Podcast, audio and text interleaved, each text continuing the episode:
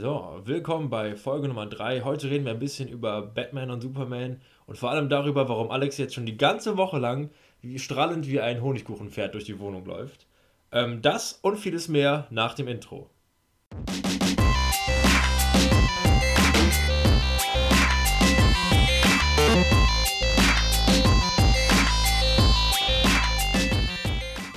So, das war jetzt mal eine Exploration. Moment, ist das richtig das Wort? Ich weiß nicht, was du sagen möchtest.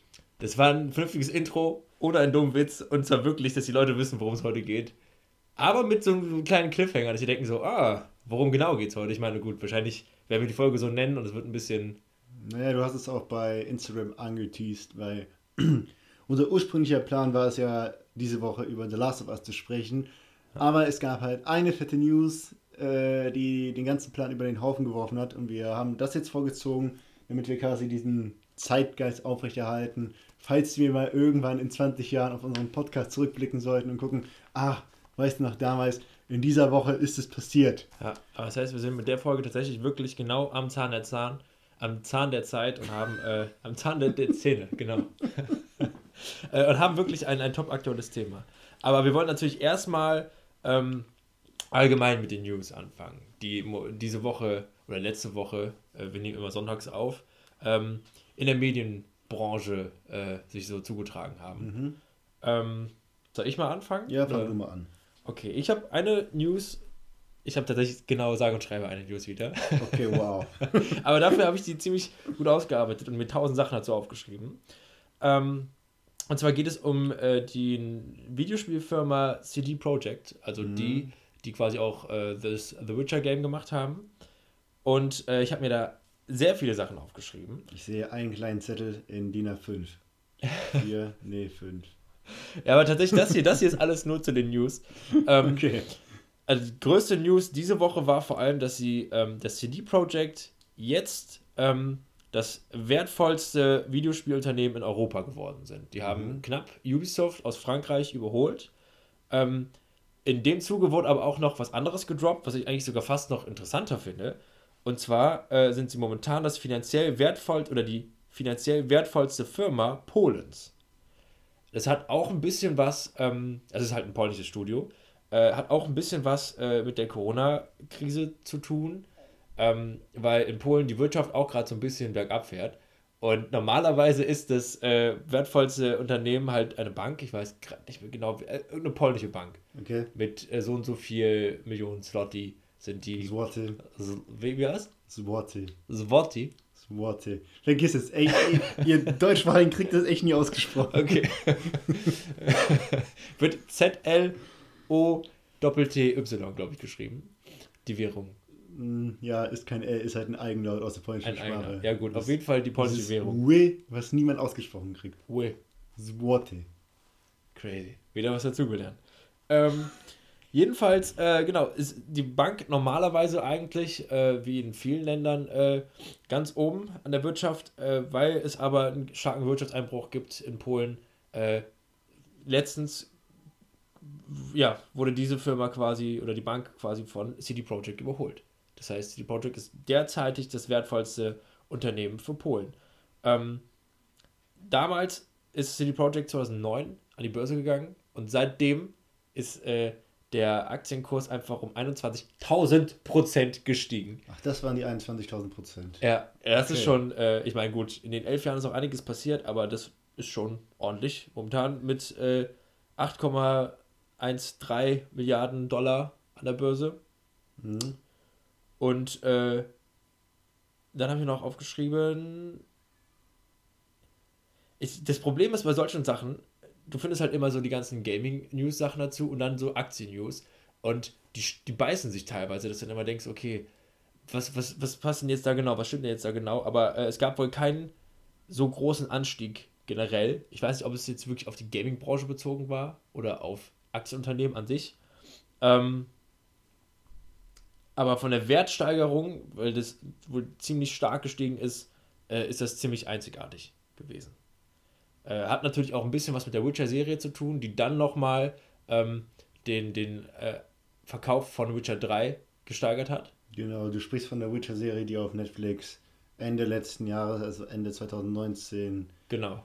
gestartet ist und auch sehr, sehr erfolgreich war. Ja, und generell lief es für CD Projekt auch echt ziemlich, ziemlich gut. Die haben, wenn man sich mal bei Wikipedia oder sowas anguckt, was sie für Spiele gemacht haben, ist es. Die haben, glaube ich, sage und schreibe fünf Spiele. Die Witcher-Trilogie, dann so ein Spin-off, das Gwent-Kartenspiel. Ja, die haben tatsächlich noch ein paar mehr, aber okay. die haben auch irgendwann mal anscheinend Mobile Games gemacht. Zum okay, Witcher. Also das Witcher-Universum haben die schon ziemlich gut. Äh, ich glaube, insgesamt sind das acht Spiele im Witcher-Universum. Okay. Aber ich glaube, da wurde auch der Switch-Port zugezählt, weil der war ja auch ah, ziemlich. Ja, okay. Der war auch ein bisschen groundbreaking, weil das war das erste wirklich große Spiel, wo Leute gesagt haben: Nee, das kann doch nicht auf die Switch kommen. Witcher 3 auf die Switch, auf die Nintendo Switch, das, das funktioniert doch nicht. Hat anscheinend funktioniert. Ich habe selber nie gespielt, äh, nie in der Hand gehabt, aber ich habe nur Positives gehört. Ähm, ja, das wird dann auch nochmal, denke ich mal, irgendwo an ein paar Ecken äh, den Rubel so ein bisschen ins Rollen gebracht haben. Und äh, die Vorfreude auf Cyberpunk 2077 natürlich. Genau, definitiv. Ja, ja ich finde es vor, genau wie du sagst, es ist halt wirklich bemerkenswert, dass so ein Studio mit relativ wenig Titeln im Vergleich zu so einem Giganten wie Ubisoft, die pro Jahr gefühlt fünf AAA-Titel raushauen, und mindestens 20 Tom Clancy IPs haben, ja. die sie immer ziemlich gut verkaufen und auch relativ viel auf Multiplayer setzen, dass dann trotzdem ein Spiel, in dem die sag mal, Qualität vorherrscht, ja. äh, da doch wirtschaftlich erfolgreicher ist. Ich möchte jetzt Ubisoft nicht unterstellen, dass ihre Spiele qualitativ nicht hochwertig sind, aber offenbar macht das CD Projekt irgendwo doch ein Stück weit besser. Ja, ist halt schon noch äh, ein bisschen schöner, vielleicht, wenn man alle paar Jahre mal ein großes Spiel raushaut und sich da wirklich komplett hintersetzt. Also Klasse statt Masse kann man da rausziehen. Ähm, ich bin auf jeden Fall gespannt und ich denke, da spreche ich auch von uns beide, wo die Reise hingeht noch für CD Projekt. Ähm, schön, also echt so schöne Story von einem Underdog irgendwie aus Polen, der einfach auf einmal groß rausgekommen ist. Jo. Bin ich voll bei dir. Okay. Dann mache ich mal mit den, mit den News weiter, die ich mir noch aufgeschrieben habe, die mich zumindest ansatzweise interessiert haben oder die ich äh, erwähnenswert finde. Bleiben wir bei CD Projekt. Es gab neue Bilder von Cyberpunk 2077 und zwar zum fünfjährigen Jubiläum vom Film Mad Max Fury Road wurde ein, ja, der Wagen aus Cyberpunk gepostet in einer Wüstenumgebung. Das war in so ein GIF verpackt, das kann man sich auf Twitter ansehen. Äh, und da werden wohl halt diese Wüstenumgebungen sind wohl die Badlands. Das dann wohl so diese ähm, Gegend, die außerhalb von Night City zu finden ist. Und ein paar ganz findige User haben äh, quasi aus dem Bild des Wagens auch die Tuning-Möglichkeiten geschlossen, die man haben wird. Sie haben nämlich den Wagen aus dem GIF verglichen mit dem, was man schon bisher gesehen hat. Darüber hinaus andere interessante News. Ähm, Resident Evil hat mittlerweile mit der ganzen IP und allen Teilen, die erschienen sind, über eine 100 Millionen Exemplare verkauft und ist damit die erfolgreichste IP von Capcom. Sony hat angekündigt, dass es bald neue PS5-Spiele geben wird. Wann genau wurde aber nicht gesagt. Ich vermute mal bei einer der nächsten State of Plays. Vermutlich aber auch erst nachdem The Last of Us erschienen ist, weil du willst ja nicht deine Aufmerksamkeit von einem deiner kommenden wichtigsten Titel ablenken. Dazu kommt einen Monat später noch Ghost of Tsushima. Ich denke mal, nach Ghost of Tsushima, also irgendwann im August, wird man gegebenenfalls News zu PS5 kriegen. Ja, ich, darf ich dir ganz kurz zwischengrätschen? Okay. Mir ist gerade eben, wo du das erwähnt hast mit Cyberpunk 2077 noch eine weitere News aufgefallen. Ich habe schon mal schnell kurz äh, den Fact-Check gemacht. Ähm, und zwar wurde jetzt letzte Woche auch noch bestätigt, dass George Miller, der Regisseur von Max, Max Fury Road, tatsächlich einen Prequel ähm, plant oder drehen will. Mhm. Ähm, also quasi ein Film, der vor Mad Max Fury Road spielt. Äh, Charlize Theron ist anscheinend nicht dabei. Ähm, Schade. Ja, aber äh, Furiosa äh, soll wohl im Mittelpunkt stehen. Das ist aber auch ihre Rolle, meine ich. Ja, ja. Charlize Theron hat äh, Furiosa gespielt. Na gut, vielleicht hatte ja. die Dame einfach keine Lust, sich schon wieder eine Glatze rasieren zu müssen. Kann ja. ich als Frau schon irgendwo nachvollziehen. Steht ja aber. Ähm. Ja gut, ist auch eine wunderschöne Frau, also. Ja. Aber da auf jeden Fall, ich, also da spreche ich auch von uns beide, denke ich, Film super geil, Man with ja. Road. Ähm, wunderbare Effekte auch. Oh ja, definitiv. Wäre natürlich noch geil, wenn Tom Hardy mitspielen würde, aber der ist dann halt nicht mehr im Mittelpunkt, wenn es um sie geht. Ja. Ist sein Name dann auch irgendwie die haben sich auch in dem Film erst kennengelernt, weil komisch, wenn sie es dann vorher Ja, schon... genau, das würde halt absolut ja. keinen Sinn ergeben, außer es wären zwei Handlungsstränge, die sich nicht überschneiden oder sie gehen immer knapp aneinander, vorbei oder sowas. So könnte man das noch erklären, aber wäre ein bisschen, naja, billig. Das ist aber auf jeden Fall auch etwas, was man im Auge behalten sollte, weil das spricht auf jeden Fall für Qualität. Ja. ja. Vor allem witzig vor dem Hintergrund, dass George Miller gesagt hat, dass er kein ja. Mad Max mehr drehen Niemals möchte. wieder, ja. ja gut, äh, Daniel Craig hat auch gesagt, er wird nie wieder James Bond machen. Und Hideo Kojima sagt jedes Mal, das war das letzte Metal Gear Solid. ja. Naja, Geld ist ein guter Motivator, offensichtlich. Jo. So, wo war ich eben? Bei den PS5-Spielen, genau. Ähm, Anthem, das MMO, der MMO-Shooter von EA, wird ja nochmal neu aufgesetzt. Die wollen das ganze Konzept nochmal neu entwickeln. Das wird jetzt noch länger dauern als geplant. Fand ich ganz interessant, weil ich gespannt bin, wie die das retten wollen. Ähm, System Shock 3 wurde schon wieder an einen anderen Entwickler, Publisher weitergegeben zum x-120.000. Mal. Ja.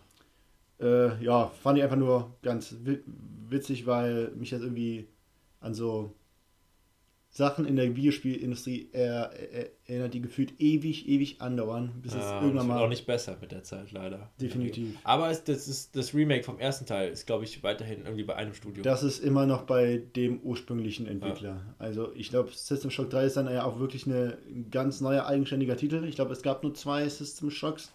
Bin mir nicht ganz sicher. Ja, mal schauen, was daraus wird. Respawn Entertainment macht eine neue Niederlassung in Vancouver auf und diese Niederlassung wird sich nur um Apex Legends kümmern. Das machen die zum 10-jährigen Jubiläum der Firma.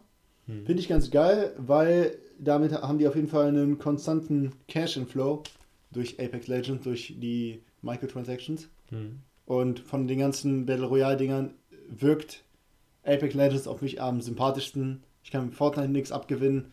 Ich mag Call of Duty generell nicht. Deswegen, ich bin gespannt. Und ja, wenn sie dann noch mehr Kohle haben, um ein geiles Titanfall zu machen oder ein geiles Jedi Fallen Order zu machen, bin ich voll hinter. Ähm, es, gibt neue, es gibt Neuigkeiten zum Remake von Mafia. Also, und zwar wird die Map größer sein als im Original. Es wird mehr Story geben, damit die Nebenfiguren noch mehr Inhalt und Tiefe kriegen. Äh, Motorräder werden dem Spiel hinzugefügt, die gab es wohl damals im Original nicht. Und es wird Collectibles geben. So, dann. Ach ja, das wird uns beide vermutlich freuen. Oder, also ist für uns beide relativ interessant. Dark Souls hat sich insgesamt 27 Millionen Mal verkauft. Ja. Dazu in die Rechnung eingeschlossen sind halt Dark Souls 1, 2, 3 und Dark Souls Remastered. Und von den vier Titeln hat halt Dark Souls 3 den Großteil verkauft, nämlich 10 Millionen Exemplare. Ich muss auch sagen, Dark Souls 3 auch verdammt gutes Spiel. Ich würde es selber noch hinter Dark Souls 1 packen. Geht mir genauso. Ähm, aber ich glaube, gerade so als Einsteiger oder sowas, die bauen ja nicht aufeinander. Also im weiteren Sinne bauen sie irgendwo aufeinander auf. Äh, aber ich glaube, man kann Dark Souls 3 ohne Probleme spielen, ohne 1 und 2 gespielt zu haben. Lohnt sich auf jeden Fall. Ähm, ja. Ich hatte auch das Gefühl, das ist nicht so schwer wie der erste Teil. Zumindest hatte ich nicht das Gefühl, äh, gab es bei Dark Souls 3 irgendwo eine Stelle, wo wir wirklich verzweifelt sind und nicht weitergekommen sind? Ach doch, Aldrich. Ach nee. Fang bloß nicht mit Dark Souls 3 an. Nee. nee, unglaublich schöne Spiele. Ja. Definitiv. Ja, das waren eigentlich schon so die interessantesten News. Noch als Randnotiz ist das nächste äh, COD Black Ops wird Black Ops Cold War heißen. Finde ich persönlich ganz interessant. Ist das schon bestätigt oder ist es noch. Nee, das ja, war dieser, dieser äh, ja, das war so ein Branchen. Okami heißt er, glaube ich, der Typ. Ja, kann sein. Ja. Das war so ein Brancheninsider, der aber auch äh, mit der Vorhersage von Modern Warfare 2 richtig lag und dem Warzone Battle Royale Ding. Also könnte sein. Ich fände es cool, weil ich habe in meinem Leben ein einziges COD besessen und das war Black Ops 1 und da war sogar die Story ganz gut. Ja. Deswegen finde ich ganz. Ich glaube, der Kalte Krieg ist doch nicht so ganz ausgelutscht als Thematik, oder? Bin mir nicht ganz sicher, selber gerade. Ich würde sagen nicht. Mir fällt gerade Golden Eye ein, aber ob das wirklich im Kalten Krieg spielt, ist es auf jeden Fall Russland. Deswegen. Also ist halt auch ein James Bond Spiel, ne? Jo. Ja. Moment, James Bond hat nie im Kalten Krieg gespielt. Gut, das Ganze ist wieder. Ja. Jo. Ja, Arian, was hast du so in der letzten Zeit gezockt, gelesen? Ja, äh, dann schließe ich da direkt an. Leider. ich habe diese Woche das erste Mal dieses, dieses Call of Duty Warzone ausprobiert. Äh, mit ein paar Freunden. Uh. ist ja, ist ja gerade ist ja generell gratis, glaube ich. Und es ist Crossplay. Das heißt, äh, meine Freunde von uns spielen das auf dem PC und ich konnte aber einfach so mit der Playstation mitspielen. Und ich muss sagen, es hat echt Spaß gemacht. also das ist, ich mag das irgendwie mit mit drei Leuten irgendwie am Headset zu labern und dann auch so zu sehen, du landest irgendwo, also ich will nicht zu lange reden drüber, aber du landest halt irgendwo und sagst, okay, ich gehe in das Haus, ich gehe in das Haus, läufst rum und auf einmal kommt sofort der Moment, wo jemand sagt, Leute, stopp, Schritte. Oh, hier sind Leute, wo? Markier sie, dick. Dann siehst du irgendwo auf der Karte, wo du was markiert und denkst, okay, okay, verbarrikadierst dich so ein bisschen und der Puls steigt sofort hoch und denkst so, oh Gott, ich verstecke mich jetzt hier. Ne? Da kommt der Sascha gerade, komm, schnell, ne? In den Schrank rein oder so. Und hoffentlich ziehen die bald wieder weg. Macht auf jeden Fall sehr viel Spaß, muss ich leider echt gestehen. Das ist so diese typische, ach komm, die nächste Runde wird besser, die nächste Runde wird besser. Typisch Online-Spiele und auf einmal sind halt irgendwie drei Stunden oder so verzogen. Wie, wie viel Speicher deiner Festplatte hast du dafür verkauft? Boah, viel. Ich weiß es nicht genau, aber das letzte Update allein hat nochmal knapp 5,5 Gigabyte gezogen. Also äh, es frisst unglaublich viel Speicher. Die ist auch gerade voll, aber vielleicht fliegen auch demnächst ein paar andere Sachen runter. Ähm, wie zum Beispiel Dia Esther. Das habe ich äh, letztens mit meiner Freundin gespielt. Ist Echt? Ein, ja, ist Crazy. ein Walking Simulator. Einer der ersten, meine ich sogar. Wenn nicht sogar der erste große irgendwo. Ähm, also quasi einfach nur ein Spiel, wo du jetzt nicht irgendwie Waffen hast und irgendwie rumballerst oder irgendwas machst. Du kannst auf keine Art und Weise interagieren, du kannst nur rumlaufen. Rumlaufen und es erzählt sich so ein bisschen eine Geschichte äh, durch deine Umgebung und dann werden auch nochmal so äh, Briefe und sowas vorgelesen. Ähm, also du meinst durch Environmental Storytelling und Items als narrative Instanz. Genau. Du, du, das Ding ist, du hast nicht mal Items bei dir, Du hast wirklich gar nichts. Du kannst. Ich habe mal, hab mal Knöpfe ausprobiert. Das mache ich, das ist so, so ein typisches Videospiel-Ding. Einmal alle Knöpfe ausprobieren. Jeder einzelne Knopf ist ranzoomen. Wirklich. Egal ob X, Viereck, L1, R1, Steuerkreuz hoch, alles ist ranzoomen. So checkt es jeder. Ja, ja. ähm, ich muss sagen, ich fand es ganz cool. Äh, ich musste mir direkt, als der Abspann lief, erstmal angucken, was ich gerade überhaupt gespielt habe, so storymäßig. Dann hat sich da, wurden da Sachen erklärt auf YouTube, wo ich gedacht habe, so ähnlich wie bei Dark Souls eigentlich, ich dachte so, okay, ach so, das hätte ich jetzt irgendwie raushören sollen aus den Briefen. Äh, nette Story, aber ich muss auch sagen, also gut, es ist halt immer so, wenn, wenn du das erste Spiel bist, was irgendwas machst, dann denkst halt, okay, alle anderen haben es besser gemacht. Klar, die kamen halt danach, ne? Mhm. Das hat jetzt so den, den Weg geebnet. Ich finde es ganz nett, so für eine halbe Stunde oder eine Stunde, wie lange das dann halt dauert. Ähm, mehr jetzt aber auch nicht. Ja. Ähm, und sonst habe ich eigentlich äh, ach, immer mal wieder jeden Tag Morning Routine, Animal Crossing, Bäume schütteln, Sachen verkaufen, Rübenpreise checken, äh, Daily Animal Crossing Business. Was hast du so gezockt? Boah, ich bin jetzt endlich mit dem Final Fantasy VII Remake durch. Ähm, hat mir insgesamt richtig, richtig gut gefallen. Ein paar Abschnitte haben sich mega gestreckt angefühlt, muss ich leider zugeben. Ich bin sehr gespannt, wie es weitergehen wird und ich bin wirklich in Verlockung, das Original komplett zu spielen. Das ist jetzt ein Dilemma. Ich kenne, also einerseits will ich noch nichts von dem wissen, was passieren wird, damit ich es eben schön erleben kann zum ersten Mal weil es wird relativ wenig über die Backstory der Figuren erzählt. Also vor allem von Cloud und dem Antagonisten Sephiroth. Ich weiß quasi nichts über die immer noch nach dem ersten Teil. Aber gleichzeitig macht Final Fantasy VII Remake so einen Geniestreich, nämlich dadurch, dass es auf verschiedenen Zeitlinien arbeitet und es Figuren im Remake gibt, die sich der Timeline des Originals bewusst sind und dementsprechend im Remake Sachen verändert werden, die dann Auswirkungen auf, auf das weitere Geschehen haben. Und äh, ich glaube, um das wirklich komplett genießen und würdigen zu können, muss man halt das Original gespielt haben und es kennen. Aber dann würde ich mir ja schon quasi vorwegnehmen, was noch auf mich zukommen wird im Remake. Also nochmal ganz kurz mitschreiben. Es gibt Figuren im Remake, die quasi schon die komplette Story wissen. Genau, quasi. aus vom originalen Spiel.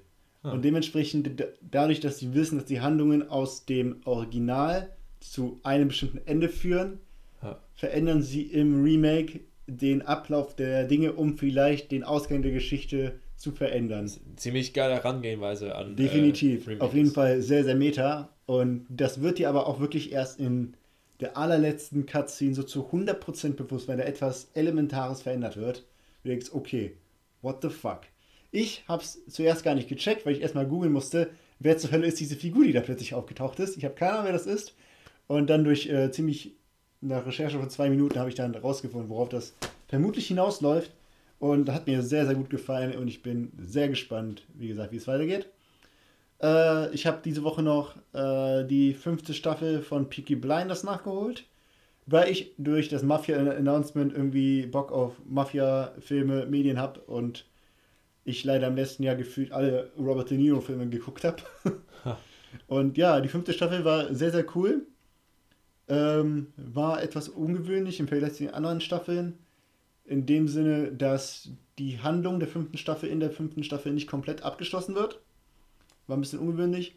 Und was ich jedem empfehlen kann, falls ihr genau wie ich damals irgendwann mal die ersten vier Staffeln durchgebinscht habt und euch noch dafür gedrückt habt, Teil äh, Staffel 5 zu gucken, es gibt auf Netflix, äh, es gibt auf YouTube vom Netflix-Kanal eine wunderschöne Zusammenfassung der Staffel 1 bis 4.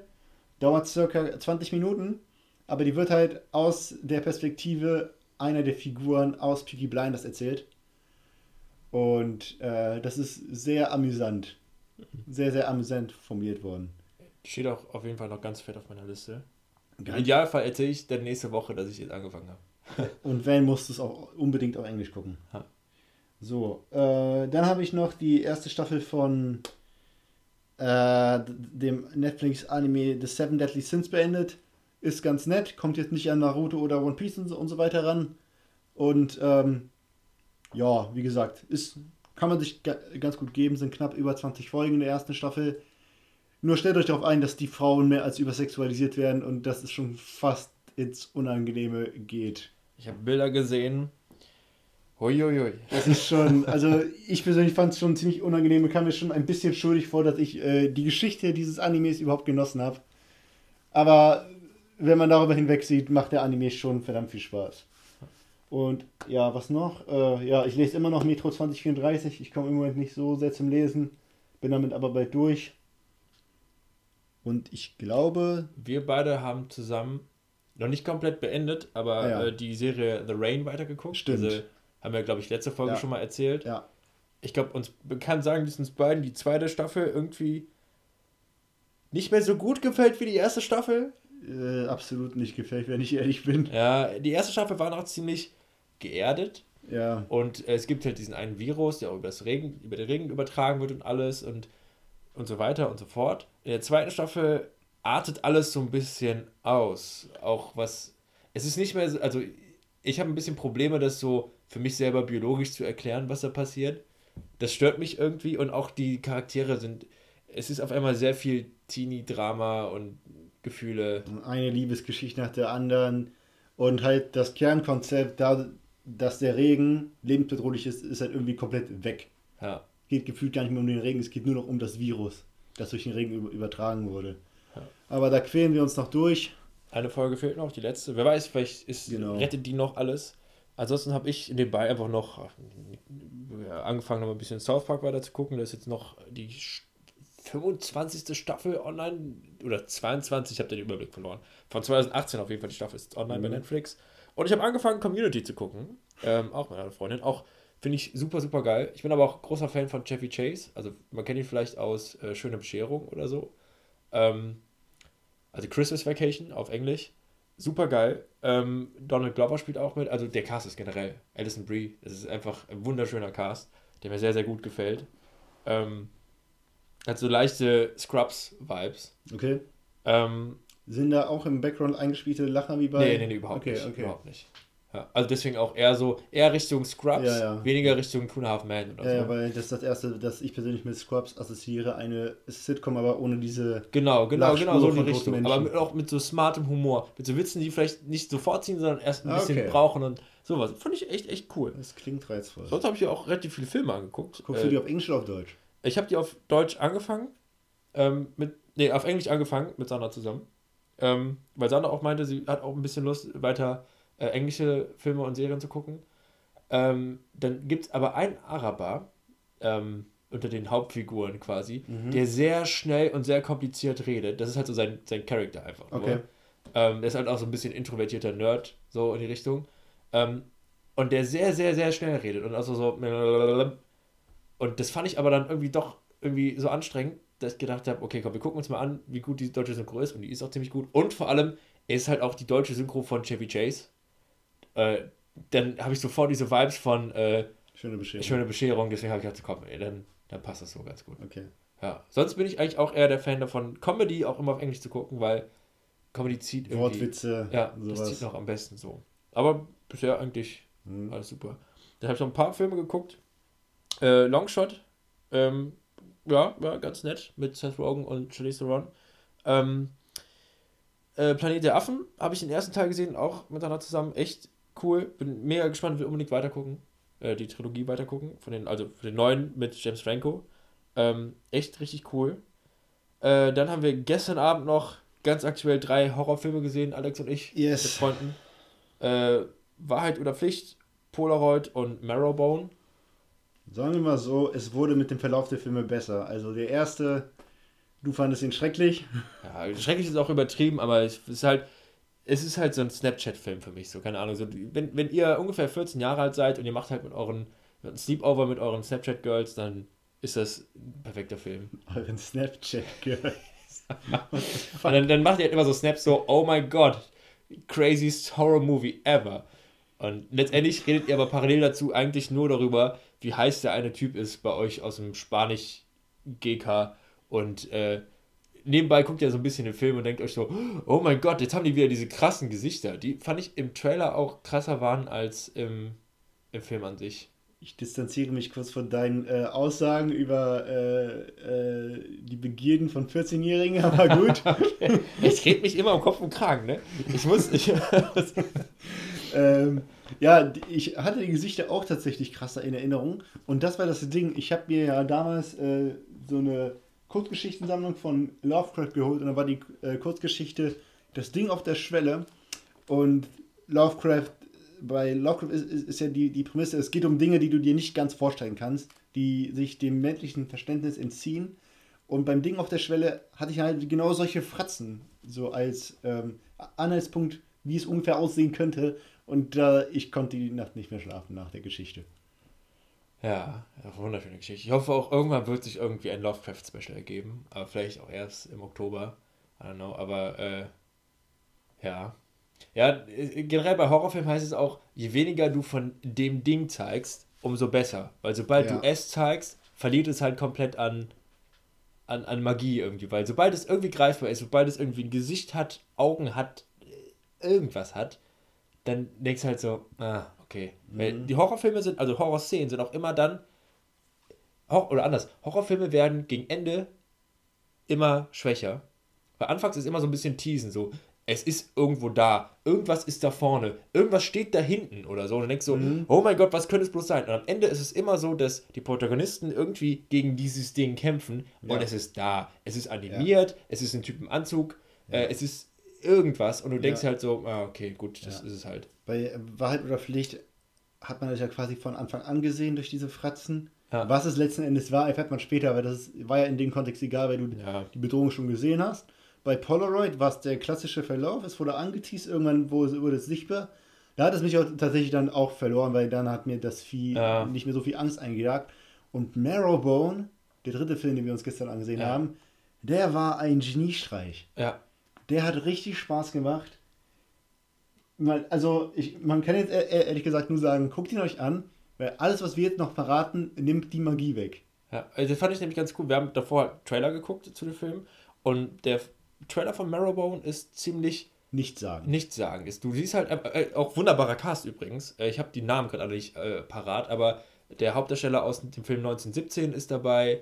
Ähm, äh, ähm, Jonathan Byers aus äh, Stranger Things ist dabei. Also der Daryl in Ausbildung. Genau, der Daryl in Ausbildung. Äh, also echt viele bekannte Gesichter und äh, der Film hat echt Spaß gemacht, weil er auch mit den, den Erwartungen des Zuschauers ein bisschen spielt und ja, man darf eigentlich nicht zu viel verraten. Man darf wirklich nicht viel ja, sagen. Lohnt sich auf jeden Fall. Auf jeden Fall ansehen ist gerade bei Amazon Prime äh, halt verfügbar, wenn ihr ein Prime-Abo ja. habt.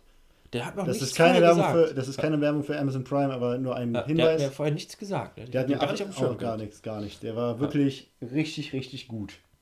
Genau, aber das sind auf jeden Fall auch bei mir alles gewesen, was ich jetzt gezockt habe.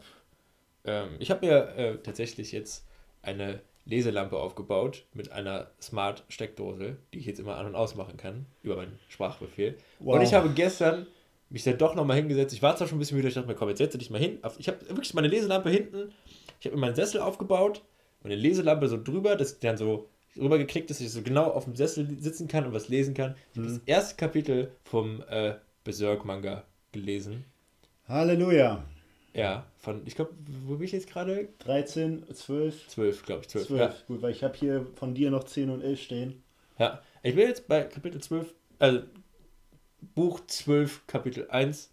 Konntest du denn äh, wieder schnell in die Handlung einsteigen oder war Ja, ja, ja, okay, doch, doch. Okay, okay. Habt ihr noch. Ich habe nämlich relativ gut aufgehört nach so einem relativ großen Story-Arc und dann. Oh, okay, das ist dann der Arc, in dem ich gerade noch drin bin. Genau. Cool. Ähm, sehr cool und jetzt kann ich auch mal vernünftig da entspannt lesen mal schauen, wie das so weitergeht. So, aber kommen wir nun zu unserem großen äh, Haupttopic. Ähm, wir haben ja schon erzählt, dass wir eigentlich geplant hatten, über Last of Us zu reden und dass aber etwas passiert ist. Richtig. Ähm, und ich würde, glaube ich, anfangen, so wie wir davon erfahren haben. Oder zumindest ich, äh, ich, ich beschreibe einfach mal meine Sicht der Dinge. Okay. Ähm, ich habe, äh, ich folge halt auch auf Instagram halt einigen Regisseuren und so weiter. Und Edgar Wright, das ist der Regisseur von äh, Hot Fuzz, Shaun of the Dead, Scott Pilgrim, äh, Baby Driver und keine Ahnung was alle noch, ähm, hat dann gepostet, dass er Mittwoch, glaube ich, äh, Scott Pilgrim guckt und live dazu irgendwie tweetet und irgendwie so äh, Hintergrundinformationen und sowas dazu gibt.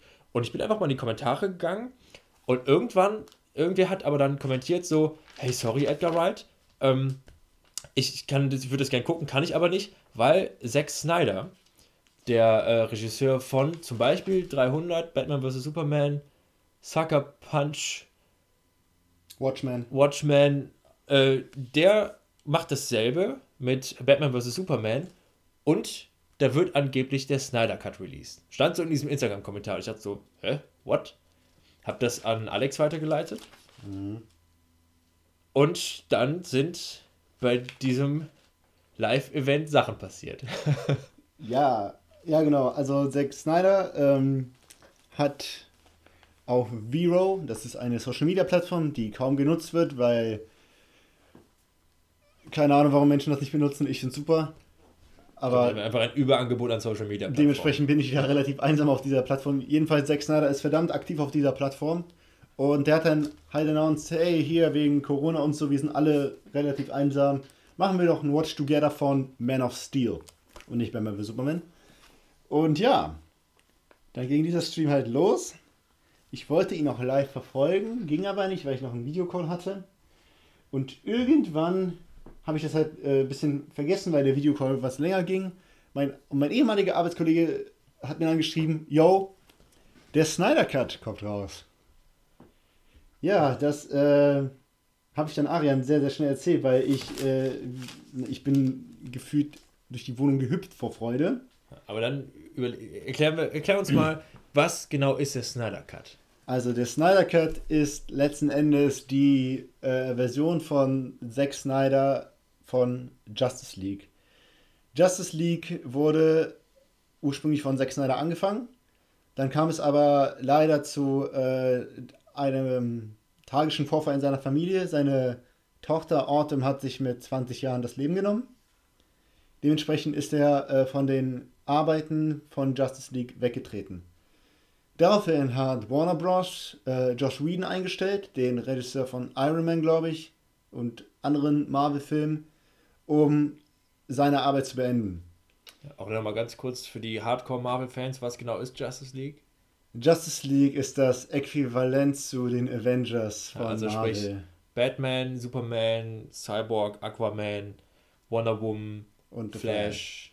Also ja, ja, die waren jetzt in dem Film zu sehen.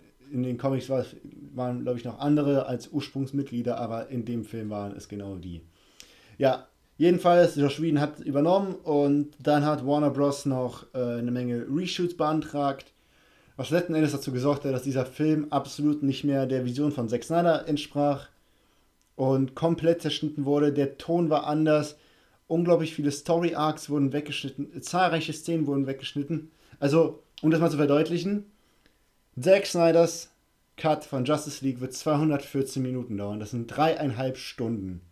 Um einen Vergleich zu setzen, Endgame hatte 182 Minuten, das waren 3 Stunden 2 Minuten. Und ähm, Josh Whedon hat die 214 Minuten auf 120 Minuten reduziert. Also anderthalb Stunden an Content weggeschnitten, neu gedreht, Drehbuch komplett überarbeitet. Ist auch sehr witzig geworden, ne? meine ich. Ja, ja, also er hatte halt äh, Szenen, die absolut nicht zum Ton von Batman vs. Superman und Justice League äh, und ja. Man of Steel gepasst haben. Es hat nicht mehr gewirkt wie ein Faden. Gerade Man of Steel ist ja sehr melancholisch.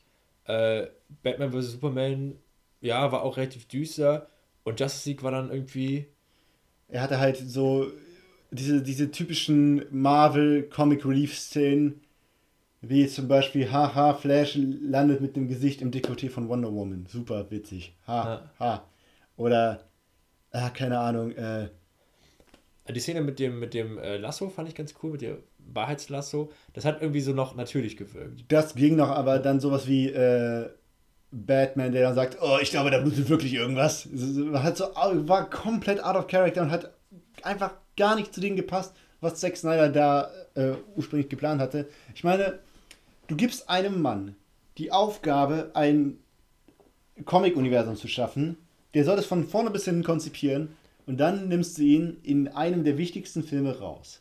Ja. Da ist es doch vollkommen offensichtlich, dass dieser Film einfach floppt.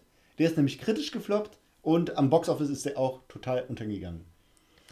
Und Generell ist äh, da alles, der, der, Vergleich zwischen Marvel und DC ist ja auch, ich meine, man muss es da alle einfach so sagen, Marvel hat es ähm, ziemlich perfekt vorgemacht und die DC oder Warner Brothers bzw. DC ähm, haben gesagt, okay, wir wollen sowas auch irgendwie machen. Wir wollen uns quasi an dem Beispiel von Marvel orientieren, würde ich jetzt mal so behaupten.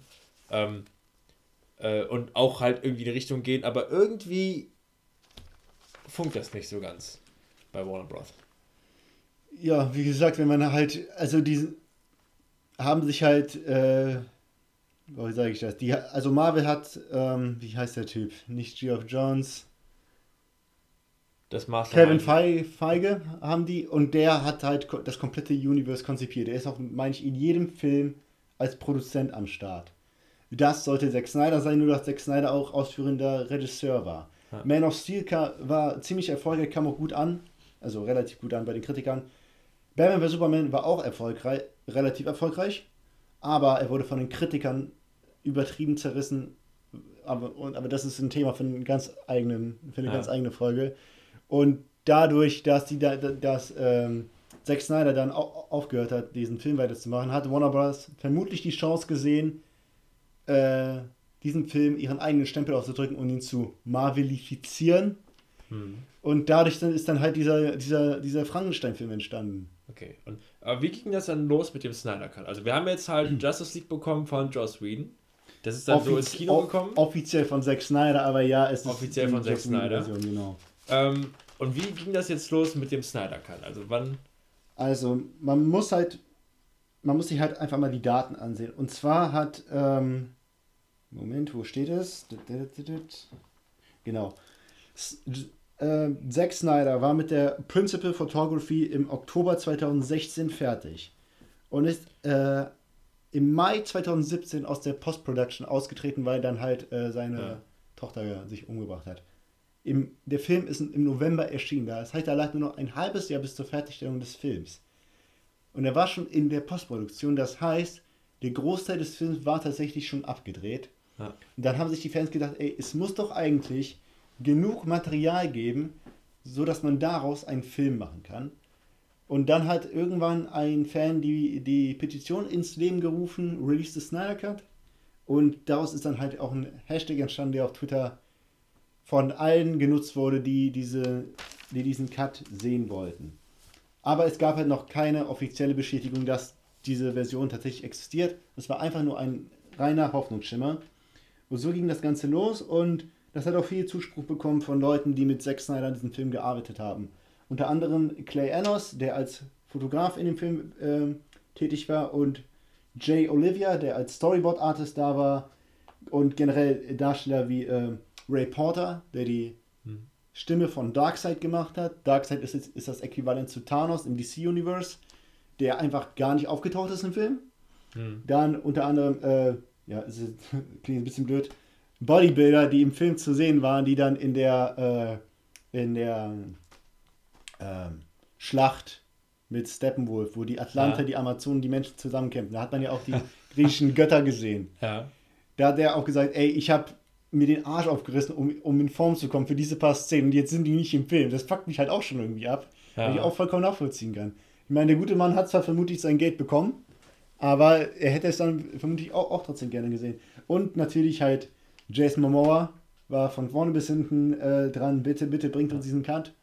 Und vor allem äh, Ray Fisher, der Cyborg gespielt hat, hm. weil Cyborg ursprünglich in Justice League 1 einen riesigen, eine wirklich riesige fundamentale Rolle hatte, die aber kaum zu tragen kam in der Version, die wir letzten Endes im Kino gesehen haben. Ja. ja.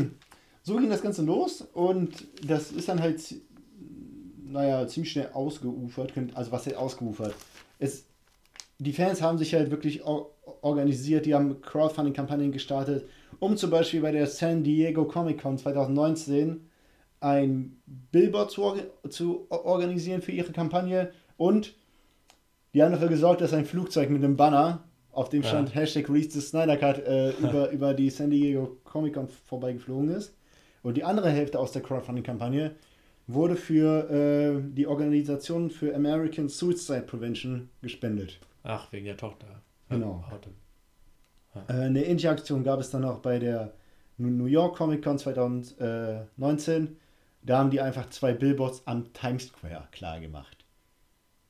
Aber das heißt, an dem Punkt ähm, waren die sich schon ziemlich sicher, dass es diesen Snyder Cut die waren, gibt. Es war noch alles relativ hoffnungsvoll. Es gab nichts Offizielles, aber Zack Snyder hat die Fans immer mal wieder so, so ein bisschen gefüttert, nämlich über, über seinen Vero-Account. Der hat immer mal wieder Bilder von Storyboards gezeigt oder halt einfach Shots, die nicht im Film waren. Ja. Mit Figuren, die im Film gar nicht aufgetaucht sind. Wie zum Beispiel äh, ein Foto von, ich weiß ja nicht, wie die Schauspielerin heißt, die die Figur gespielt hat, von Iris West. Das ist der, äh, der Love Interest von Barry Allen, also von The Flash. Die taucht im Film auf. Mhm. Nur nicht in, in der Fassung von Josh Whedon. Oder ähm, Szenen, die die Origin Story von Cyborg noch genauer erklären, wie es zu dem Unfall kam, der ihn letzten Endes zu Cyborg gemacht hat. Was genau mit seinen Eltern passiert ist. Oder ähm, aus dem Aquaman Arc. Es gab viel mehr Szenen mit Mira und Vulko, die äh, erst eine größere Rolle hatten, als Aquaman in, in die Kinos kam.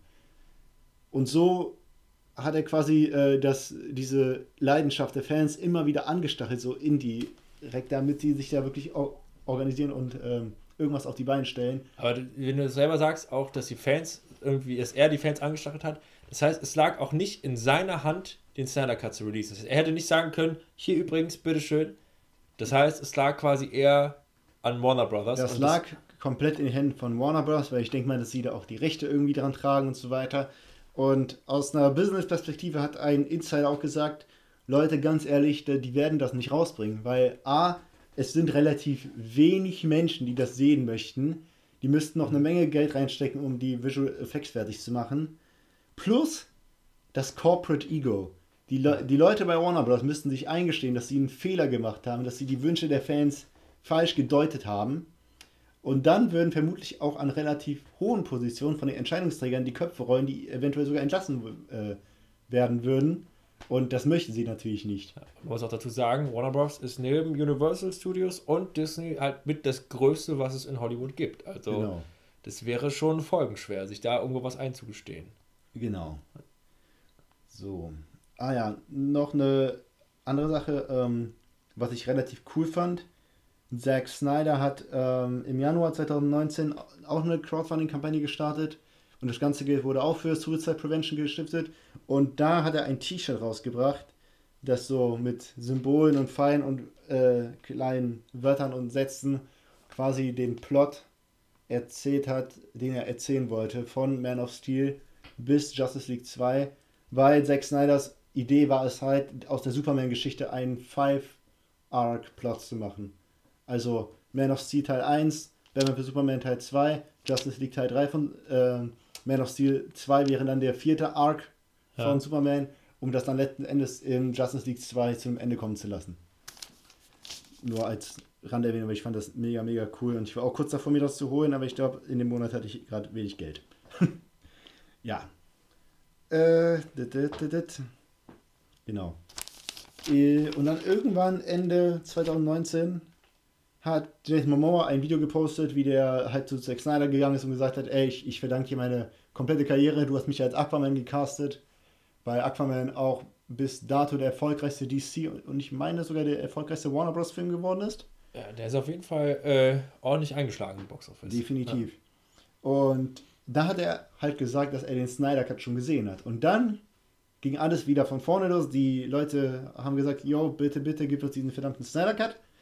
Und dann kam der großartige Tag, das zweijährige Jubiläum von Justice League am 17.11.2019 haben sich die Fans wirklich äh, inter, international auf Twitter versammelt und einfach nur gespammt, Hashtag Reese the Snyder Cut. Hat letzten Endes zu einem äh, Twitter Top Moment geführt. Ich glaube, Twitter führt irgendwelche Top Moments von mhm. ihrer Social Media Seite.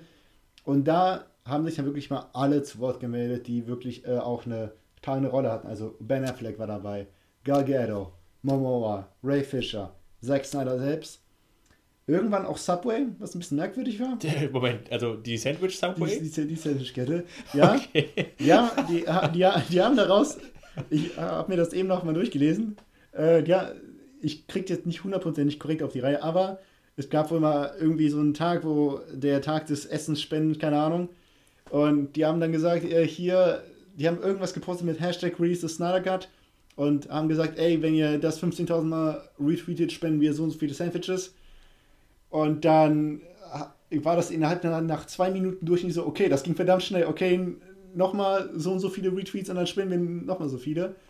Und dann haben die sich halt quasi mit, die, mit diesem ähm, Movement angefreundet, Hashtag Reese the Snyder Cut. Ja. Und dann gab es da, da hat Zack Snyder irgendwann gepostet und äh, gefragt, ja, wie würde denn, denn so, denn so ein ähm, Re released Snyder Cut Sandwich schmecken. Und die haben dann geschrieben, ja, irgendwie stark, vereint, so United, gerecht, Justice League. Ein bisschen von allem.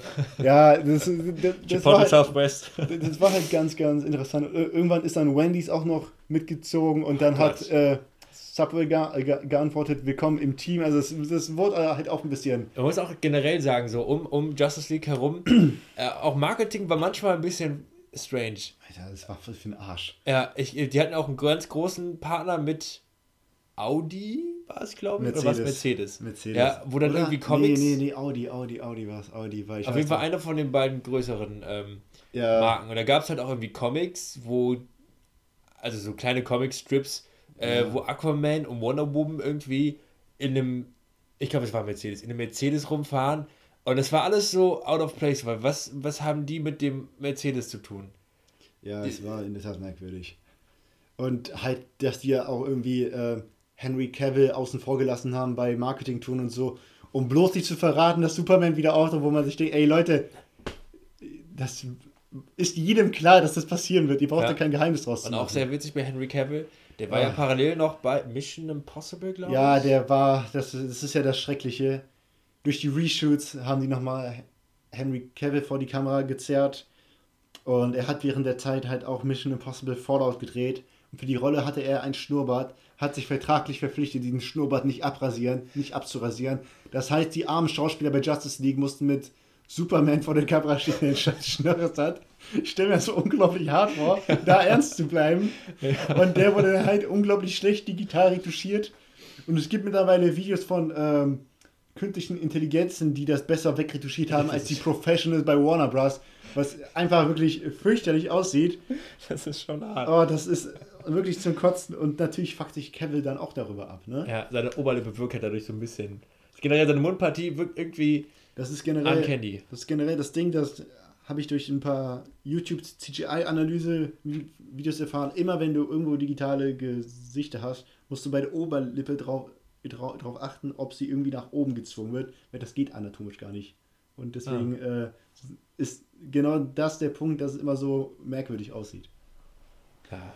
Gibt es eigentlich Fotos von Henry Cavill als im Superman-Suit mit Schnörres? Ja, wahrscheinlich. Ich glaube, es gibt ein paar, wenn du gezielt suchst, aber die wirst du jetzt nicht so direkt ja. auf Social Media finden, weil das ist natürlich alles unter Verschluss. Ja, Im, im Dark Web. ja. Ja. So. Jedenfalls gab es dann halt diesen Top Moment Second Anniversary am 17.11. Und am 4.12.2019 hat Zack Snyder dann auf Vero ein Bild gepostet von den Trommeln, in denen der Film war, mit dem Snyder Cut.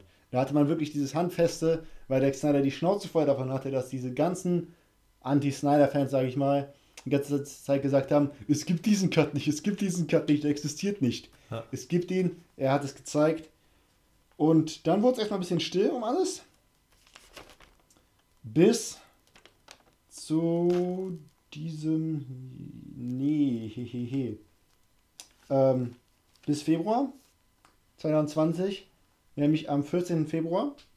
Und im amerikanischen ist es dann ja 2014, 2014, ja. die Laufzeit, die der Snyder Cut gehabt hätte. ja. da, da, da haben sich nochmal alle Fans äh, versammelt, sich lautstark gemacht und da ist dann Subway wieder eingetreten, hat mitgemacht. Ich fand das super geil mit Subway. Und ja, ähm, letzten Endes hat dann Zack Snyder irgendwann am ähm, 29.03. ein Watch Together auf Vero gemacht mit Batman für Superman. Habe ich mir diese Woche auch nochmal angesehen, das mal erlebt zu haben. Er hat super viele Anekdoten gemacht, war wirklich interessant für Leute, die sich tiefer mit seinen Filmen dieser Materie beschäftigen. Hat dann ganz am Ende gesagt: Mensch, ich frage mich, wie das weitergeht. Wäre es nicht toll, wenn, es, wenn, wenn uns irgendwer die Geschichte erzählen würde, wie es mit diesen Helden weitergeht? Ende. Stream beendet. Richtig kackendreist nochmal, dass. Äh, alles angeheizt. Und ja, dann kam es eben zu dieser Woche. Der Man of Steel Stream kam. Ich habe mir das im Nachhinein angesehen, also gestern noch. Nach dem Film hat er dann halt ganz viele Fans eingeladen in, in einen Zoom-Call, die noch so ein paar Fragen gestellt haben. Henry Cavill war auch da, der kurzzeitig vom, von Fandom auch als Verräter bezeichnet wurde, weil der sich da am zwei Jahre Jubiläum nicht beteiligt hat an dem. Ach, wo ich dachte, ey Leute, Fans. der Typ hat währenddessen The Witcher gedreht ja. Und er will sich halt mit niemandem etwas verscherzen. Das kann ich voll nachvollziehen. Ja. Jedenfalls, da waren halt die Fans da, die, die ein paar Fragen gestellt haben. Das war natürlich alles gestellt wie sonst was. Also, da, jeder Fan hätte sofort gefragt, ey, was gibt's Neues zum Snyder Cut? Und nicht, ja, äh, bei der Szene, was hattest du da im Kopf? War da noch mehr hinter oder war das ja. einfach nur, damit es cool aussieht? So nach dem Motto, irgendwann, Kevin, äh, ich habe noch eine Frage. Ich dachte so, okay, das ist geil gemacht. Jetzt fragt Kevin nach dem Snyder Cut, um das ganze Fan wieder, wieder cool zu kriegen. Nein, der hat dann gefragt, ob die äh, künstliche Intelligenz von dem kryptonischen Vater äh, in der Lage wäre, auch Liebe zu empfinden. Da hat Zack Snyder halt seine Sicht der Dinge erklärt. Und dann kam halt irgendein anderer Fan, der dann fragen durfte, und die hat dann gesagt: Hier eine Frage, die uns allen auf der Zunge brennt. Was ist mit dem Snyder Cut? Der so: Ja, puh, äh, also es gibt ihn, liegt aber nicht in meiner Hand, äh, das äh, rauszubringen. Aber ich kann euch mal was zeigen. Hat dann die Kamera gewechselt und dann hat man halt das Bild gesehen, HBO Max, Zack Snyder's Justice League 2021. Ja, das heißt, nächstes Jahr läuft der Snyder Cut auf der Streaming-Plattform HBO von Max. HBO. Die, also HBO gehört zu Warner Brothers, muss man genau, sagen. Genau, genau, genau. Ähm, ja, in Deutschland wird es wahrscheinlich über Sky Ticket zur Verfügung gestellt werden, Ach, weil ich musste, musste leider feststellen, dass HBO Max nicht nach Deutschland kommt, weil Sky da irgendwie die Lizenzen von den ganzen HBO-Dingern hat und da wird man sich ein Sky-Ticket kaufen müssen, um das schauen zu können. Ja, finde ich jetzt nicht so geil, weil ich bin nicht der große Fan von Sky. Liegt einfach daran, dass ich ihre Software unglaublich beschissen finde. Aber das ist halt eine persönliche Präferenz. Und ja, so kam es jetzt letzten Endes dazu, dass all die Fans, all die Bemühungen, auch seitens äh, der Darsteller, dazu, dazu geführt haben, dass das über Umwege an die Fans gerät. Jetzt ist halt noch die Frage, ob das vielleicht nicht sogar Corona zu schulden ist, weil wir jetzt halt keine neuen Kinofilme mehr haben werden und wenn jetzt Warner Bros. quasi eine Streaming-Plattform mit reinkriegt und die einen fertigen Film haben, der nur noch Post-Production braucht, in die übrigens noch 20 bis 30 Millionen investiert werden. ich, ich, ich wollte gerade sagen, also nur, noch, nur noch ist natürlich noch relativ. Ja, ja, aber es ist halt trotzdem unglaublich, also ich freue mich wirklich sehr, dass sie da noch so viel Effort reinstecken. Hm. Aber ist halt auch äh, definitiv ein Produkt, das viele Zuschauer anziehen wird. Insbesondere will sich Warner Bros. jetzt ja auch gegen den, die äh, Disney Plus rüsten, vermutlich. Ja, ich meine, wenn du das mal vergleichst, ich meine, wenn du auf den Streaming-Markt jetzt irgendwie einsteigen willst, dann hast du halt so, du hast halt so einen Giganten wie Netflix, mhm. Amazon Prime, der sich auch noch irgendwie ganz gut hält, der auch jetzt immer weiter anfängt, äh, eigene äh, Serien und so zu machen. Man macht nicht schon lange, aber jetzt ist ja diese Herr der Ringe-Serie, die die jetzt momentan ja, ja. Äh, produzieren. Ähm, du hast Apple TV Streaming, ja. die auch da kriegt man nicht so ganz viel mit, aber trotzdem, die sind da und ich denke mal, die haben sich jetzt auch halbwegs gut auf dem Markt irgendwo ja. ihre Nische geschlagen. Also da ist auch schon zum Beispiel die zweite Staffel von C bestellt, die Serie mit Jason Momoa, mit, ja. der, mit der der Start quasi zum Großteil vermarktet wurde und die auch echt gut ja. ist. Disney Plus ist äh, ziemlich gut eingeschlagen. Ja. Äh, wenn du da jetzt irgendwie reinkommen willst, also Universal und äh, Warner Brothers halt vor allem, gut, HBO Max ist jetzt halt das Äquivalent von Warner Brothers. Ja, beziehungsweise AT&T oder ich blicke da bei den Wirtschaftsgewinnen nicht ganz durch. Die äh, werden es schwer haben. Die müssen echt irgendwie mit guten Gründen äh, auf den Markt kommen, weil mhm. wenn man schon Disney Plus, Netflix und Amazon Prime hat, warum muss man dann noch einen vierten Streamingdienst dazu holen? Wenn da jetzt nicht irgendwie gute Marken hinterstehen, dann äh, wird das äh, problematisch. Und ich glaube, da haben sich auch Warner Bros. gedacht, okay, der Snyder Cut oder die neuere Version von Justice League quasi, die soll jetzt unser Steckenpferd sein. Mhm. Ja, ich ja. weiß halt nicht, inwiefern Warner Bros. hintersteckt, weil Warner Bros. ist ja nur ein Teil, Teil von Warner Media, soweit ich das weiß. Und Time Warner Media, ja. Es heißt mittlerweile nur noch Warner Media, weil Time Warner von AT und T, glaube ich, aufgekauft wurde. Ich habe da nicht ganz durchgelegt, ich habe heute versucht, das zu recherchieren, aber sobald es um sowas geht, kann mein Hirn nicht mehr denken. Ja, das war auf jeden Fall auch einer der größeren äh, Unternehmenszusammenschlüsse. Ja, definitiv. Ja. Ähm, ja, und ich bin halt wirklich gespannt, wie gut das Ganze funktionieren wird. Ob äh, Justice League jetzt vielleicht auch eine bessere Kritik abkriegen wird. Das bleibt abzuwarten. Dann, dann fangen wir mal so an. Ähm, was, also storymäßig vielleicht auch, was erhoffst du dir denn vom Snyder Cut? Wo ich erhoffe, dass alle, alle weggeschnittenen Szenen, die uns ähm, Zack Snyder immer wieder angeteased hat, reinkommen. Ich glaube jetzt nicht, dass es die äh, eine neue Offenbarung des Comicfilm-Genres wird, aber ich denke, dass es, dass es sich natürlicher in die bestehenden Filme, die den Weg zu diesem Film bereitet haben, eingliedern wird. Meine, da wurde wirklich so unfassbar viel weggeschnitten. Da, wie gesagt, Darkseid taucht eigentlich mehrfach im Film auf. Einmal in dieser Preview von der Schlacht als junger Typ. Hm. Es gibt nochmal so ein Fast Forward wie bei Batman vs. Superman, diesen postapokalyptischen Ding, so, so dass das quasi aus Batman vs. Superman wieder aufgegriffen wird, was für diese Kontinuität spricht. Und der ganze dritte Akt um den Kampf gegen Steppenwolf ist komplett anders. Irgendein Fan hat äh, äh Zack Snyder auf Video gefragt, die russische Familie, Familie ganz am Ende, war das deine Idee? Zack Snyders Antwort, welche russische Familie? Ja. Also da wurde so viel Bullshit dazu gedichtet. Und ja, es wird auf jeden Fall wesentlich brutaler und äh, die, jede einzelne Figur kriegt mehr Tiefe. Wie gesagt, Barry Allen trifft seine Freundin.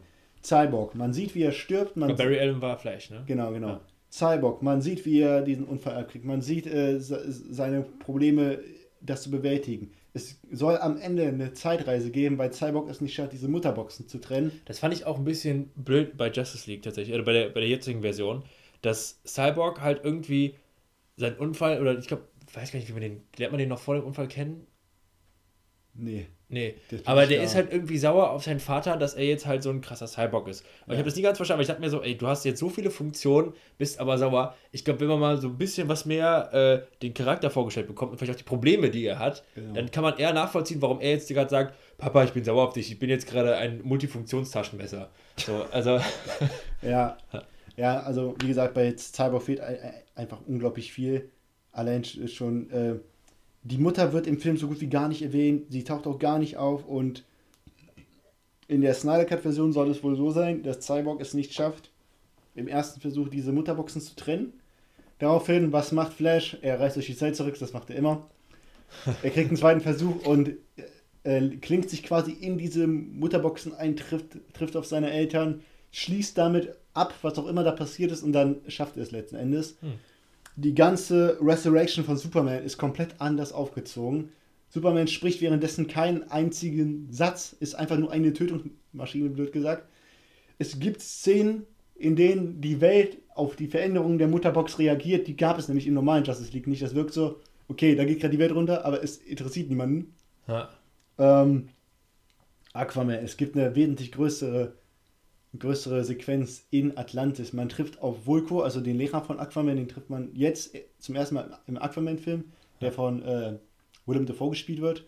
Der Kampf da unten ist wesentlich länger und ganz am Ende sieht man halt, wie Arthur Curry, also Jason Moore, Aquaman, halt sagt, yo, ich gehe jetzt zu meinem Vater, ich muss noch was klären. Und da ist dann der Anschluss an den Aquaman-Film, der dann auch chronologisch, meine ich, als nächstes erschienen wäre. Ja. Also diese Kontinuität, die du mit den ähm, After-Credit-Scenes im Marvel etabliert hast, das hattest du im Zack Snyder-Film auch drin. Hast es dann aber weggeschnitten. Also das ist quasi das DCCU. Das, das DCEU, warum auch immer das DCEU heißt. Ha. Genau. Ähm, Lex Luthor hat eine große Rolle in Justice League. Es gibt wesentlich mehr Batman-Szenen. Ach stimmt, der ist gar nicht aufgetaucht in Justice in der, League. Oder? Nur in der After-Credits-Scene mit Deathstroke, ja. wo die dann äh, die in Justice League angeteased haben, die jetzt wahrscheinlich eh nicht mehr kommen wird. Ja. Und ich glaube, in Justice League wäre dann die After-Credits-Szene gewesen, da so ein Teaser für den Batman-Film, weil es war ja ein Batman-Film geplant, in dem Ben Affleck als Batman gegen Deathstroke kämpfen sollte. Also das wäre so der Antagonist gewesen. Das fehlt. Äh, was habe ich noch hier? Ganz kurz dazu. Ähm, also jetzt hat Ben Affleck aber auch schon offiziell gesagt, dass er jetzt nicht mehr Batman weitermacht. Und ähm, Robert Pattinson ist jetzt gerade offiziell bestätigt als neuer Batman. Glaubst du denn, dass mit dem Release des Snyder Cuts vielleicht auch irgendwo doch noch irgendwie eine Hoffnung für den Ben Affleck Batman bestehen?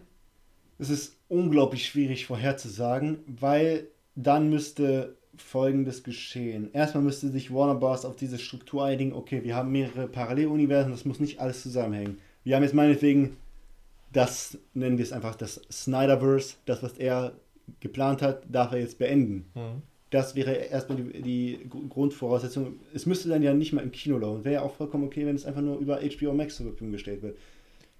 Dann müsste es halt in, in Ordnung sein, dass es ne, nebenbei in, in einem Universum den Joel Kim Phoenix Joker gibt und noch ein Universum, in dem der Matt Reeves Robert Pattinson Batman drin ist. Oder vielleicht äh, stellt sich raus, dass die beiden letzten Endes zusammengehören. Da hast du noch äh, das Universum, in dem Shazam ist, der glaube ich auch keinen richtigen Teil hatte. Das müsste alles passen. Und jetzt spezifisch für die Batman Ben Affleck Sache muss er bedenken, dass diese, dass dieser Hass auf Justice League und Batman vs Superman bei Ben Affleck den Alkoholismus wieder getriggert ja, hat. Ja. Und dass ihm das echt hart zu schaffen gemacht hat. Und wenn jetzt der Respawn so unglaublich gut wäre und äh, die unglaublich viel Liebe und Zeit, Energie und Geld reinstecken würden, könnte ich mir vorstellen, dass Ben Affleck gegebenenfalls dazu bereit wäre, zumindest diese Geschichte zu beenden. Es ist wirklich schwierig vorher zu sagen. Aber was ich auch Zack Snyder wirklich hoch anrechnen muss, obwohl der so scheiße behandelt wurde, war der immer noch irgendwie mit involviert, nämlich als Producer oder als Writer. Er war als Producer bei Suicide Squad, Aquaman und den beiden Wonder Woman-Filmen tätig. Der letztere ist jetzt noch nicht erschienen dank Corona. Hm. Genauso wie seine Frau, Deborah Snyder, die ja halt auch dementsprechend ihre Tochter verloren hat. Die war in jedem DCEU-Film als Produzentin tätig. Das finde ich halt einfach nochmal un unglaublich cool. Also und sollte man hervorheben. Ja, also wie gesagt, äh, der Justice League-Film, der hätte halt noch mehr angeteased, was in diesem Universum möglich ist. Und das ist halt etwas, das Zack Snyder, was meiner Meinung nach unglaublich gut kann. Worldbuilding in einem allumfassenden Feld, sodass alles, was da drin ist, Sinn ergibt und für andere Handlungsstränge und Filme aufgegriffen werden könnte. Zum Beispiel, was ich jetzt diese Woche erfahren habe beim Man of Steel Stream, man sieht bei einer Einstellung von Krypton, sieht man im Hintergrund einen Mond, der kaputt, kaputt ist. Kann man das so sagen? Der Mond, mhm. der Mond ist kaputt. Der hat Zack Snyder dann gesagt, ja, das war in dem Comic genauso, der wurde von bla und bla zerstört. Wer weiß, was da noch passiert. So nach dem Motto, okay, vielleicht hätte man da cool. ja noch einen Film machen können. Ja, der ist quasi der, der Meister des Easter Eggs irgendwo. Ja, ja, kann man genauso sagen. Ha. Ja. Und ja, ach, noch was, das muss ich auch noch erwähnen, weil es einfach, das hat nämlich meinen Kopf gefickt. Über ein Storyboard hat man rausgefunden, dass der Martian Manhunter, sagt ihr der was? Martian, also marsianischer Menschenjäger. Ja. Nee, Der ist halt- wieder Mandalorian. Nee, der ist halt auch eine Figur aus dem DC-Universum und gehört auch zum, zur Justice League und ist eines der mächtigsten Wesen. Und er kann sich halt, damit er andere Planeten infiltrieren kann, seine äußere Gestalt verändern. Und ich sag nicht, wer es, wer es war, aber der ist seit Man of Steel dabei gewesen. Und das wäre nochmal so ein Kniff gewesen, wo man sich denkt, alter Scheiße, der ist seit drei Filmen mit dabei und keiner hat es ansatzweise geahnt. Aber offiziell jetzt? Offiziell, man, man hat es aus einem Storyboard gesehen. Ach, krass. Geil. Aber das heißt, es gibt einen Charakter, der in allen drei Filmen auftaucht. Ja, Darf ich raten? Ist klar, mach ruhig. äh, äh, Amy McAdams? Nein, der Äh, Amy Adams heißt sie, ne? Nee. Nein. Nicht, Okay. Nein, Lois Lane ist nicht der Martian Manhunter. Das ist, ich habe jetzt gerade überlegt, wel- welcher Charakter taucht denn in allen drei Filmen auf? Boah. Da fällt mir auch gerade, glaube ich, keiner mehr ein. Ja, er springt einem auch nicht direkt ins Auge, aber wenn man wenn man es dann sieht, dann Scheiße, stimmt ja. Es ist auf jeden Fall mega, mega cool. Ja, hau raus. Nee, jetzt musst du Ach auch sagen. Jetzt musst du auch sagen. kannst, wer. kannst du dich an den schwarzen General erinnern? Oh Gott. Äh, nicht wirklich. Aber anscheinend gibt es einen schwarzen General, der in Ja. allen drei Teilen ist. Ja, genau. Der taucht bei Man of Steel das erste Mal auf und äh, ist halt Superman gegenüber verdammt skeptisch und bei Batman vs. Superman will er dann verhindern, dass die äh, Superman und Doomsday mit der Atomrakete abschießen. Und das ist halt der Martian Manhunter. Crazy. Aber sowas finde ich geil. Finde ich, Ja. weil generell, ich mag das nicht bei Filmen ähm, allgemein, wenn du im dritten Teil auf einmal irgendwas droppst und dann so sagst so, das war schon die ganze Zeit so und du merkst aber schon einfach aus der Gegenwart der Dinge, nein. Das habt ihr euch jetzt für, den, für die Staffel 3 habt ihr euch überlegt, das war schon die ganze Zeit so. Das war schon, das war schon immer so. Der war schon immer irgendwie, das war äh, Vater und jetzt kommt seine Tochter aus dem Nichts. Mhm. Ich mag das, wenn du dann trotzdem merkst, so, oh, das war wirklich geplant. Von Folge 1 an und da gibt es schon eindeutige Hinweise, die ich aber jetzt erst eindeutig so Definitiv. identifizieren kann. Definitiv. Ähm, merkt man auch, finde ich. Es gibt leider viele Negativbeispiele, wo du einfach denkst, so, nein, das habt ihr euch jetzt einfach so aus der Nase gezogen für Mhm. den neuen Teil. Äh, Nathan Drake hat jetzt einen Bruder. So, Boah, ey. Das war ja so behindert. so ich habe gerade noch ein schönes Beispiel gefunden. Ja, genau so. Boah, das hat, das, das hat mich auch wirklich unglaublich aufgeregt. Boah, nee. Also nur, nur mal ganz kurz, um das äh, zusammenzuführen. In Uncharted 4, wirklich im vierten Teil der Reihe, hat Nathan Drake auf einmal einen Bruder, der ganz wichtig ist. Der ist in den drei Teilen davor halt niemals erwähnt worden, nicht ansatzweise. Aber im vierten Teil taucht er auf und es ist so, Ja. ach, da bist du ja wieder. So. Und, und das Schlimme ist ja, dass er dann einfach zur zentralen Figur dieses vierten Teils wird. Und das ist der vierte Teil der Reihe, in dem du andere Figuren hast, die dir ans Herz gewachsen sind, die wirklich wichtig sind. Und dann klatschst du dir so eine fremde Figuren und versuchst auf Biegen und Brechen diese Bindung da aufzubauen zu diesem einen Charakter. Immerhin wird er von Troy Baker gesprochen. Das ist aber das einzig Gute daran. Ja. So. Ähm, willst du noch was zu Justice League erzählen? Oder? schiel gerade so ein bisschen über meine Notizen, ob ich noch irgendwas vergessen habe. Ähm, Im Whedon Cut wurde ja die Musik noch ausgetauscht. Die haben sich einfach die Originalmusik von Batman und Superman geschnappt. Obwohl Junkie XL den fertigen Score schon hatten. Das geht nicht in mein Hirn rein, wieso, wieso man das getan hat. Äh, Junkie XL haben, äh, um ein Beispiel zu nennen, die haben zusammen mit Hans Zimmer bei Man of Steel mitgewirkt. Und die haben bei Deadpool diesen Rap-Song über Deadpool gemacht, der halt ganz cool war. Und äh, ja, es wird einfach noch, wora- worauf mich am meisten freue, einfach noch mehr Szenen mit Ben Affleck, Batman und Aquaman und mehr Gotham City. Ah, genau, ganz kurz dazu. Und Benjamin äh, es, es muss aber nichts mehr gereshootet werden. Oder Es es, ist alles schon da. Soweit ich das verstanden habe, ist alles soweit fertig. Ver ver vermutlich ist es jetzt nicht die perfekte finale Version, die Zack Snyder gerne hätte. Vielleicht müsste er dafür wirklich noch ein, zwei Szenen nachdrehen. Aber letzten Endes ist jetzt alles nur noch Post-Production. Also nur noch Schnitt, Licht, Schnitt. Visual Effects. Und ich denke mal halt gerade, wo du die Visual Effekte ansprichst, du kannst dich an diese Invasion ganz am Anfang er erinnern, die da so rückblickend erzählt wird, Hm. wo Steppenwolf auf die Erde kommt. Mit diesen es ist- Viechern da. Es ist nicht Steppenwolf, es ist eigentlich Darkseid. Ich weiß nicht, ob, ob ich das eben gesagt habe. Und das wird ja im Film erzählt, nachdem Batman Aquaman gefunden hat. Und dann ist da diese Tafel von Aquaman, wie er diese Truhe hochhält, was absolut keinen Sinn ergibt. Es ergibt ja. einfach in der, in der Lore dieser Welt keinen Sinn. Und äh, erstmal diese ganze Suche nach Aquaman ist im Snyder Cut wesentlich länger. Hm. Die ganze, das Ganze auch bei Aufeinandertreffen hat einen ganz anderen Grundton, wesentlich aggressiver und nicht dieses Comic Relief Scheiß. Ja. Ähm, und Darkseid wird einfach generell als ein mythisches Wesen aus der antiken Zeit etabliert. Nämlich findet Wonder Woman in einem Museum oder so so ein Wandbild, das dann diese ganze Story erzählt. Und ich denke mal, da wird dann so ein, so ein cooler Zoom in dieses Wandbild und dann wird daraus die Vision. Und das wird einfach ja. unglaublich mehr Tiefe haben. Ich fand auch Steppenwolf als Gegner irgendwie ein bisschen komisch. Ja, er, sieht, er sieht auch komisch aus. Ich glaube auch, dass. Ach, das ist ja noch so ein Ding. Äh, Steppenwolf wurde, glaube ich, auch komplett redesigned. Ja, ich Wurde komplett redesigned und der Schauspieler, der Steppenwolf gespielt hat, hat sich dann auch mega über den Whedon Cut auf. Ich nenne es mal Whedon Cut aufgeregt. Weil der, äh, der Schauspieler von Steppenwolf war übrigens Mance Raider aus Game of Thrones, der King Beyond the Wall. Der hat sich auch tierisch darüber aufgeregt, dass der, die haben da so viel, der meinte, ey, ey wir haben so viel Arbeit da reingesteckt.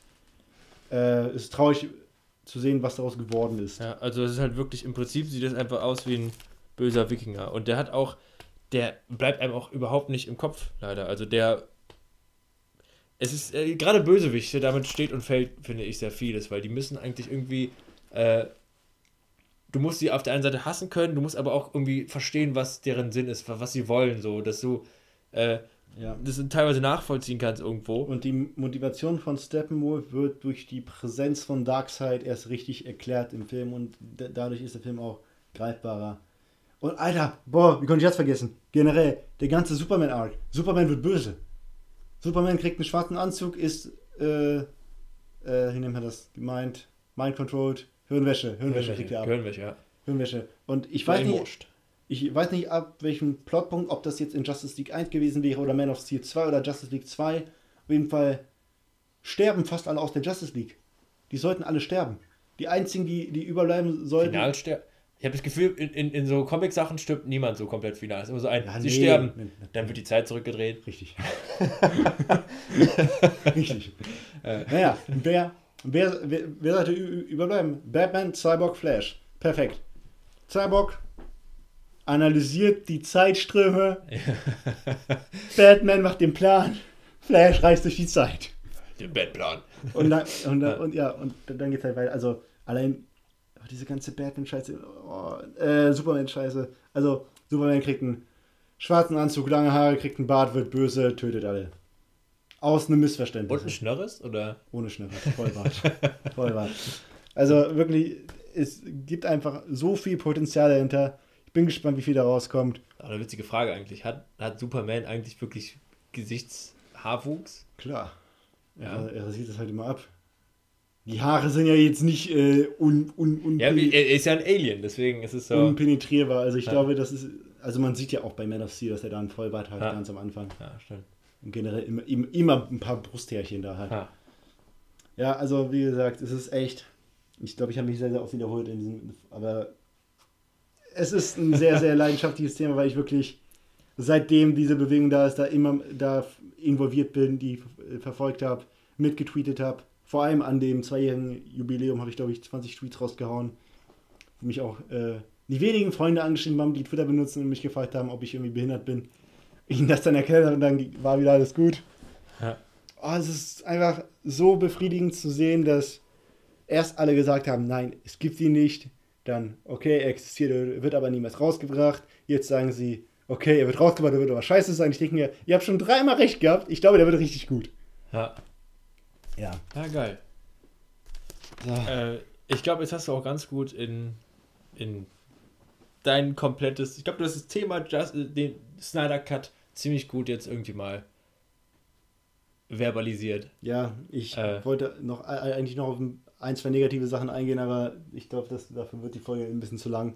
Ah, ja. Und also es gibt in jedem Movement auch, auch äh, schwarze Schafe. Ich habe heute einen Artikel gelesen, der meinte, ey, ist es wirklich so eine gute Idee, das rauszubringen, weil es gab so ein, so ein paar Spezialisten, die äh, Kritiker und äh, Leute bei Warner Bros. wirklich gecybermobbt haben, so weit, dass sie ihre Twitter-Accounts gelöscht ja, haben. Ja. Und jetzt sagt man, gut, will man dem jetzt nachgeben, dann werden wir demnächst Leute haben, die irgendwie dafür sorgen, dass im neuen Star Wars auch wieder alles um, umgedreht wird. Aber ich finde, man sollte das nicht so negativ betrachten. Ich finde, man sollte es aus der Perspektive eines Mannes betrachten, der sein Herzblut in ein Projekt gestellt hat, das er abbrechen musste aufgrund einer wirklich unglaublichen Tragödie und jetzt endlich die Chance hat, sein unvollendetes Projekt zu einer zu einem zufriedenstellenden er er Ergebnis zu bringen, damit auch viele seiner Fans glücklich zu machen. Ich finde, darauf sollte man sich in diesem Kontext fokussieren.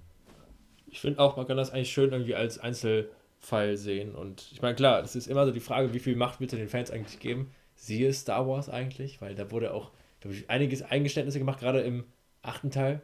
Aber das ist ja nochmal ein ganz anderes äh, Thema. Ja, ähm, aber ich glaube, dann haben wir, glaube ich, jetzt alles ganz gut zusammengefasst. Und ich ja. finde es auch ganz gut, dass wir eigentlich heute, wir hatten ja eigentlich ein Gaming-Thema für heute äh, im Petto gehabt, dass wir jetzt quasi mit einem Filmthema nochmal alles so ein bisschen weiter aufstellen. Sogar top aktuell. Ja, top aktuell. Finde ich sehr, sehr geil. Ähm, an der Stelle auch nochmal äh, vielen Dank für alles, jegliches Feedback. Äh, wundert mich auch selber so ein bisschen, weil ich, ich habe schon mit Alex mal drüber geredet, dass ich oft mitbekomme, dass Leute halt extra gezielt nach Feedback fragen und halt sagen, ey, hör dir das mal bitte an und sag mir bitte, wie das so läuft. Wir haben, wir haben eigentlich einfach nur gesagt, so hier übrigens, unser Podcast, bitteschön. Und Leute sind zu uns gekommen und gesagt, geil, ich habe das angehört, das finde ich geil, das finde ich nicht so geil. Also ich habe in meiner Story um, um Feedback gebeten, aber ich habe halt nur meine Story gepostet, äh, Feedback freut uns, Punkt. Ah, ja, okay. Ja, aber sowas halt. Ja, ja. Dass Leute dann trotzdem noch den Move gehen und auf einen zukommen. Ja. Weil ich habe halt auch eigentlich einfach nur gesagt, hier, wir genau wie jetzt gerade, wir freuen uns über Feedback. Ich ja. kriege aber auch oft mit, dass Leute wirklich gezielt auf einen zukommen und sagen, hey, du, bitteschön, kannst du bitte das anhören und mir dann ein bisschen Feedback zu geben. Ich finde es cool, dass wir einfach so Feedback bekommen. Ich finde es ein bisschen cocky, dass wir uns die jetzt schon nach der dritten Episode abheben. Du hast echt Talent dafür, Alter. ja. du, hast, du, du, du, hast wirklich Talent dafür. ja, äh, vielleicht ein bisschen. Ähm, aber nee, äh, sehr cool. Großen Dank dafür. Ähm, wir haben auch einiges an äh, Themen jetzt schon vorbereitet. Ähm, jeden Montag ein neuer Irgendwas mit Medienplausch. Mhm. Wir freuen uns drauf, mit euch ein bisschen zu plauschen. Also wir plauschen, ihr hört zu. Äh, damit verlassen wir euch auch in die Woche und wünschen euch schönen Kartoffel. Snyder Cut. Wir kriegen den Cut. oh mein.